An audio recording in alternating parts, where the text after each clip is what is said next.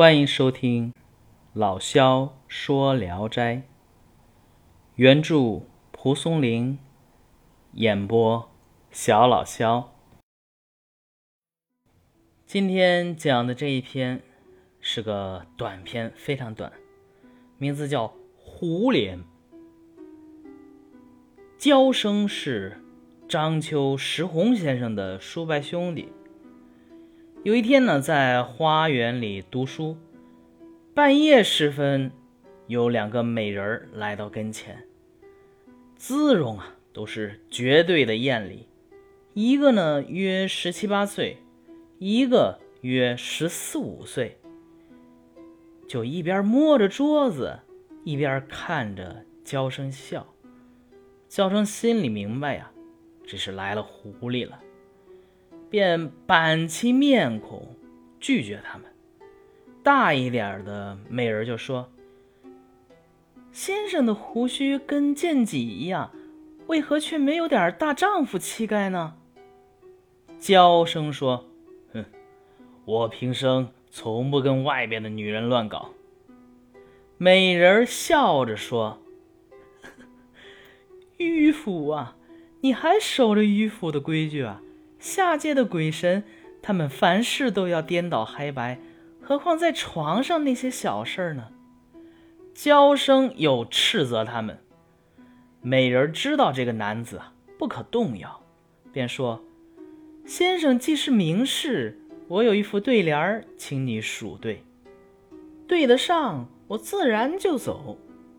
上联是‘戊戌同体’。”腹中只欠一点。娇生呢，凝思许久，也没有对出下联。美人笑着说：“ 名士就是这种水平吗？我替你对上吧。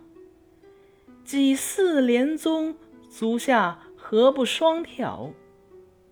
说罢，一笑走了。这个事情呢，是常山李司寇讲的。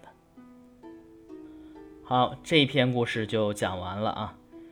对联呢，我们很熟，毕竟各种小说里边或者电视剧里边，这个对对联装逼打脸的这种事情可太多了。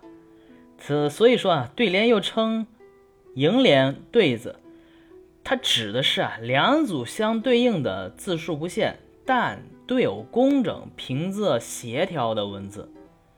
所以啊，这是中国诗词的。变调和衍生出来的文字游戏，明清以来，由于诗文的影响，所以啊，在这个文人当中颇为盛行。这一篇小说的核心呢，其实啊，完全就是为了那一副对联，大概是“戊戌同体，腹中只欠一点；几似连宗，足下何不双挑”这副对联。为了这一副对联啊，纯粹为了这一点醋包的这顿饺子。这副对联呢，虽然没有深意，仅仅是文字游戏，但对仗工稳，属于绝对，考验对对子的人文字和文学的功底。这种难对的对联出自狐狸之手，还被狐狸嘲笑了一番，无疑呀，也是蒲松龄对所谓的名士。这种迂腐和不学的一种调侃，咱们说啊，蒲松龄，因为他也一辈子没考上这种呃进士嘛，所以啊，心里啊也是有一点怨气的。